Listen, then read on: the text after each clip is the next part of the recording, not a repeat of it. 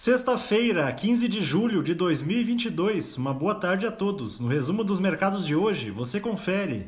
O Ibovespa terminou o dia em alta de 0,45% aos 96.551 pontos, aproveitando o bom humor da maioria dos índices acionários ocidentais. Entretanto, os temores relacionados à atividade econômica chinesa derrubaram os preços internacionais do minério de ferro o que acabou afetando as ações de empresas brasileiras exportadoras da commodity.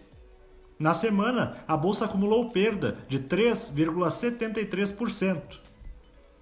Na ponta positiva, as ações da Caixa Seguridade, em alta de 2,86%, avançaram em função da notícia de que o segmento de capitalização da seguradora apresentou crescimento de 42,6% em maio, o melhor resultado mensal em três anos. Os papéis da Gerdau, com ganhos de 5,94%, foram impulsionados pelo otimismo dos investidores, com resultados trimestrais da empresa que deverão ser apresentados no início de agosto.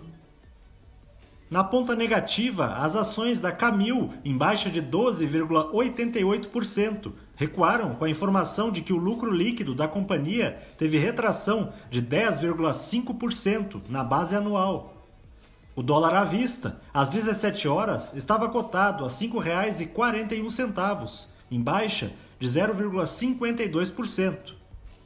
Já no exterior, as bolsas asiáticas fecharam de forma mista, depois que o PIB chinês teve expansão anual de 0,4%, bem abaixo do avanço esperado.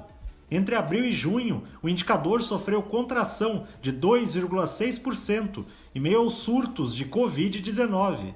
No Japão, o índice Nikkei subiu 0,54%. Na China, o índice Xangai Composto recuou 1,64%. Os mercados na Europa encerraram em alta, em meio ao alívio das tensões políticas na Itália, após o presidente do país rejeitar o pedido de renúncia do seu primeiro-ministro, em uma tentativa de amenizar a crise. O índice Eurostock 600 teve ganho de 1,79%. As bolsas americanas terminaram em alta após os dados sobre as vendas no varejo dos Estados Unidos amenizarem as preocupações com uma possível recessão em junho, o comércio varejista do país vendeu 680,6 bilhões de dólares, número bem acima do esperado. O Dow Jones subiu 2,15%, o Nasdaq teve alta de 1,79% e o S&P 500 avançou 1,92%.